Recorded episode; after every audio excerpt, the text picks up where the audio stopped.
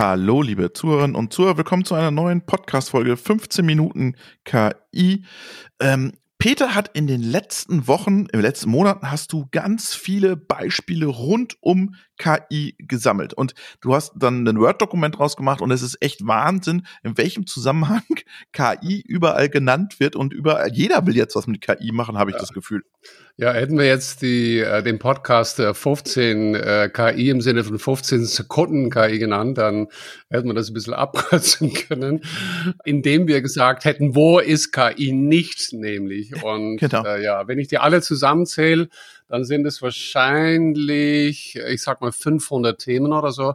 Mhm. Ja, warum habe ich das überhaupt gemacht? Wir haben ja schon ein Buch draußen, äh, das äh, ist ja, wie KI die Welt, äh, unser Leben verändert. Entschuldigung, Hansa vom letzten Jahr. Und der, der Gedanke war, ja, äh, in den nächsten Jahren kommen da locker weitere 100 Fragen oder locker weitere, ich sag mal 900 Fragen zusammen ne, für die nächsten Jahren.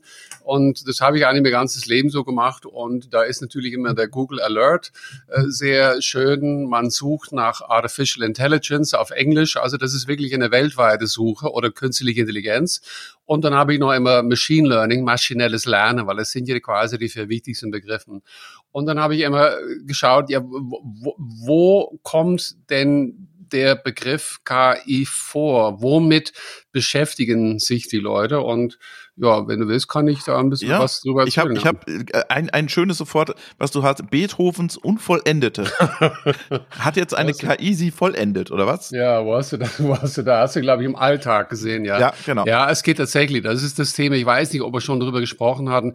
Die Frage ist dann, kann äh, KI Musik komponieren? Mhm. Äh, und da, das ist dann immer wieder die Frage. Also wir können da ganz kurz drauf eingehen. In dem Fall ähm, ja, da gerne. heißt es, ich glaube, dass der, der Beethoven tatsächlich diese unvollendete, und ich weiß nicht, welche das ist, ist es die fünfte, oder sagst du? Ich glaube schon, ja. Und dann setzt man eine KI dran und jetzt erinnern die Zuhörer, Zuhörerinnen dran, dass nach meiner äh, Auffassung, Definition ja KI immer die Mustererkennung in Daten durch Algorithmen ist. Also was macht der Algorithmus?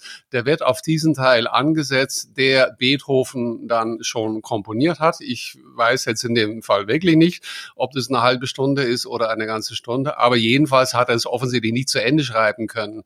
Und dann wird dem Algorithmus die Aufgabe gegeben, so jetzt ähm, typischerweise, hier ist das Werk von Beethoven. Wie wie viel äh, Werke hat der Beethoven komponiert? Ich weiß es nicht, sag mal 100.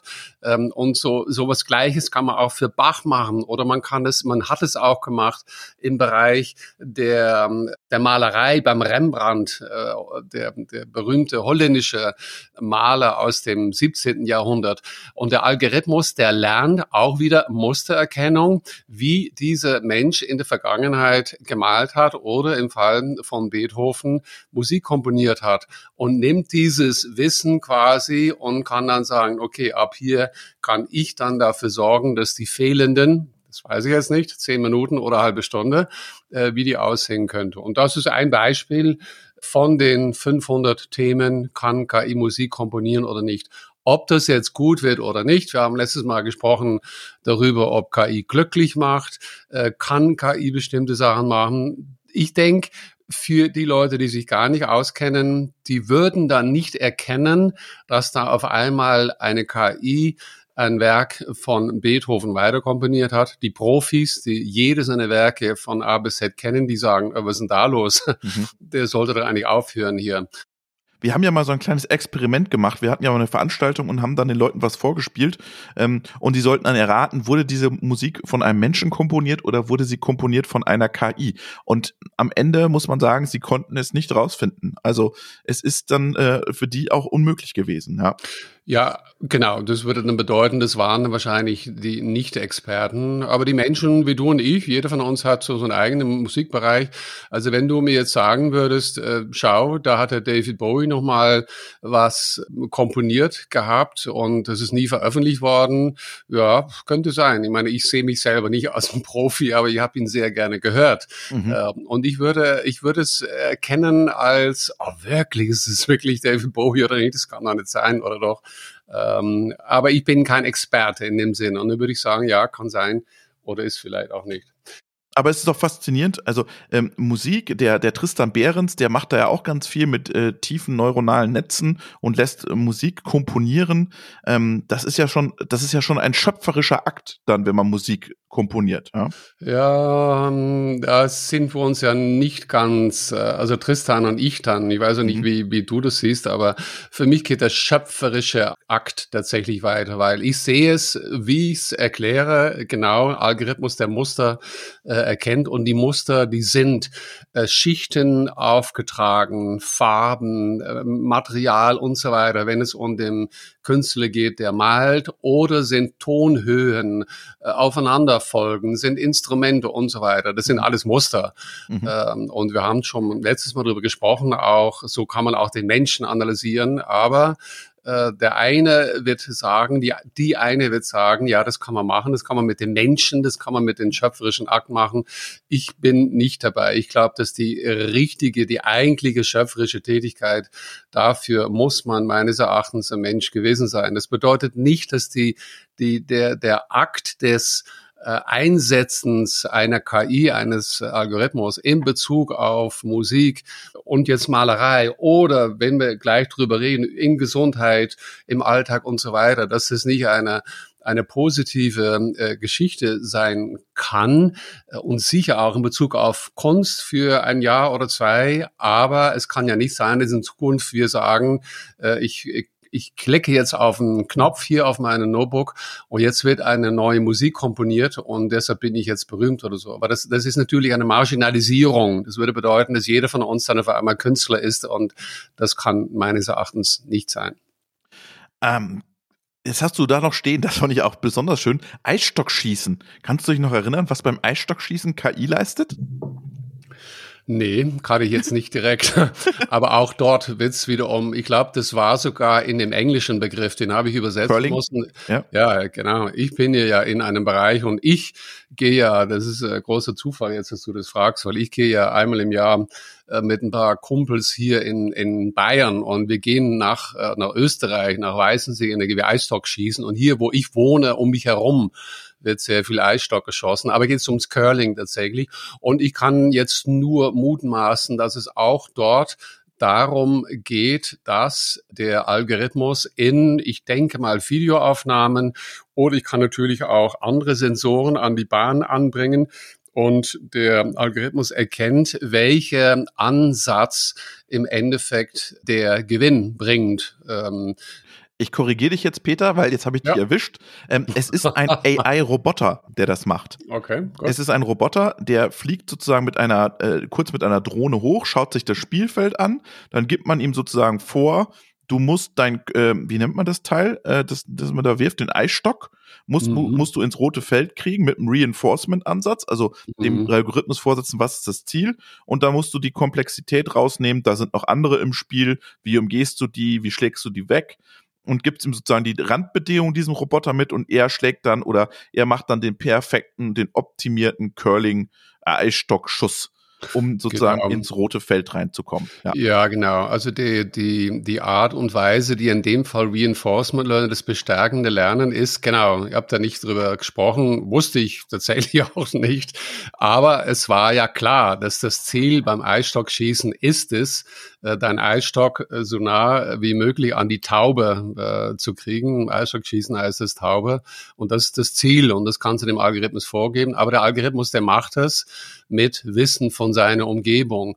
Die Umgebung, die wir vorher besprochen haben, sind im Falle von ähm, Rembrandt oder Beethoven ähm, oder Bach die Leinwand oder die Musik. Und beim Curling, beim Eishockeyschießen ist es die Qualität vom Eis.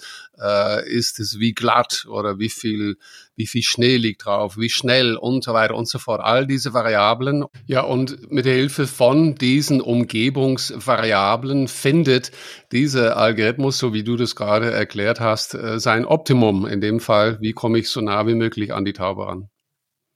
Wahnsinn, oder? Und dann habe ich, äh, jetzt hast du noch was ähm, rausgesucht und äh, wir können auch diese Liste gerne mal in die Shownotes reinpacken, ja. weil es gibt so viele Ansätze da, auch im, im Gesundheitsbereich, Autismusforschung, in der Chirurgie, mhm. ähm, super viele spannende Kombinationen. Überall suchen die Leute nach AI das Entscheidende ist ja, ähm, dass wir am Ende auch also jetzt beim Curling vielleicht nicht, das ist nicht so wichtig, wie er das gemacht hat, aber zum Beispiel bei der, in der Medizin ist es ja ziemlich wichtig, dass der Patient dann am Ende auch dem auch gesagt bekommt, warum er diese Diagnose hat ähm, also deine Diagnose ist AB und was ist bei dir denn erkrankt oder was ist passiert, dass du so erkrankt bist? Ähm, da hat ja jeder, jeder Patient ein Anrecht darauf, zu, das auch zu erfahren, auch im Arztgespräch. Und das muss ja eine KI auch leisten können, dass man am Stände das versteht, warum es passiert ist.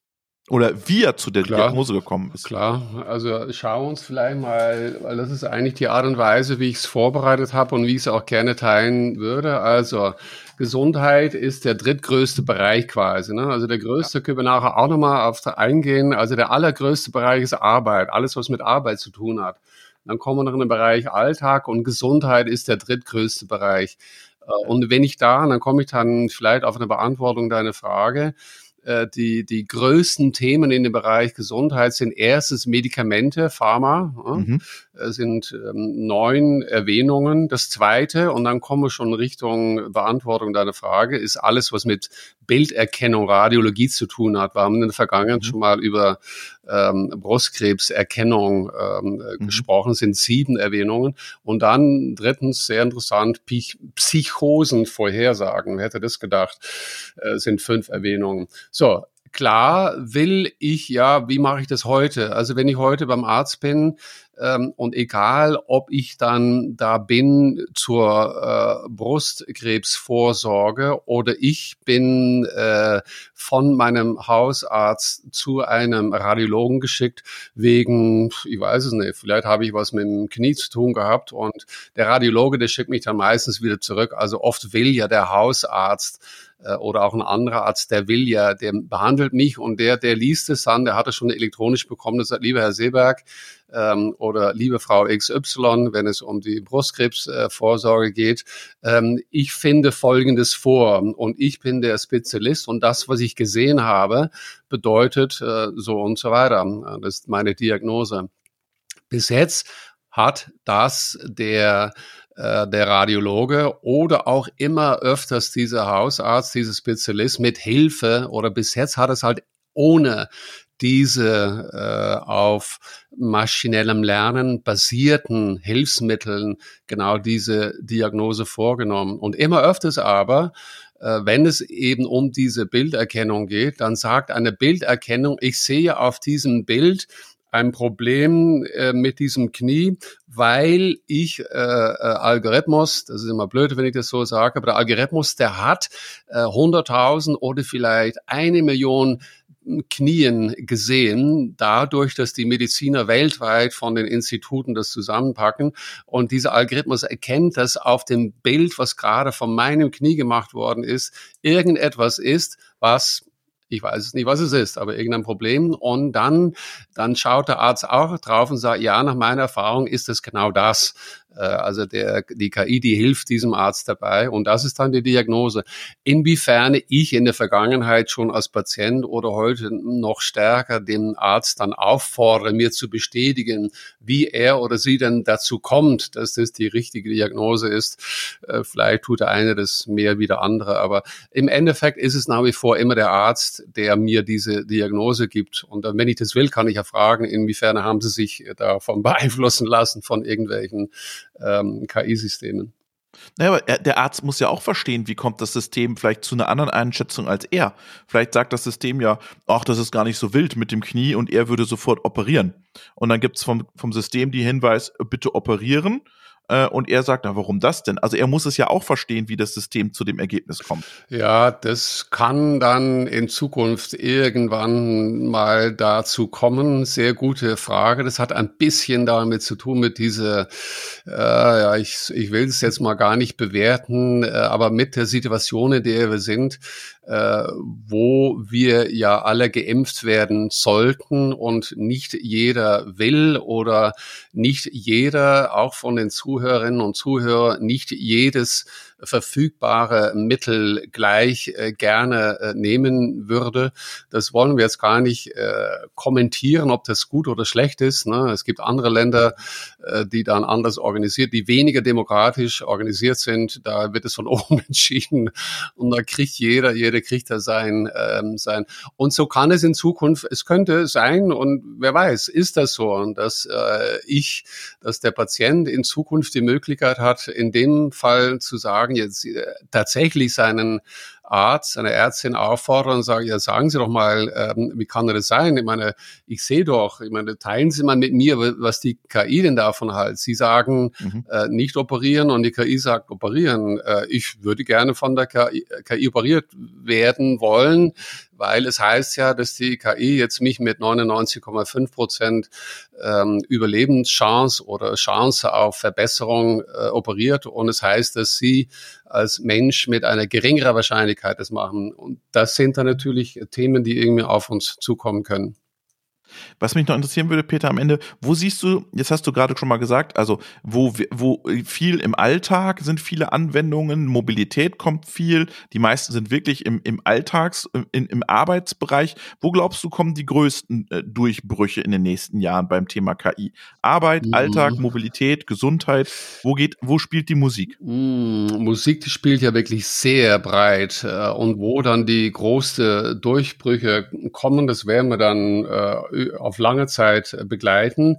Aber von den Kategorien her, äh, ich wiederhole das quasi mal, Arbeit ist die ganz große Nummer eins, 40 Prozent der Nennungen. Zweitens ist dann der Alltag 25 Prozent, Gesundheit ist 20 Prozent, Weltthemen wie Klima und so weiter sind 10 Prozent und Mobilität ist relativ klein eigentlich, äh, 5 Prozent. Und wenn man dann guckt über all diesen, über diesen äh, Gruppen und dann diese 500 einzelnen Wörter oder Themen, dann kann ich äh, noch teilen, dass die, das allergrößte Thema über alle ist die vertrauenswürdige KI mit 22.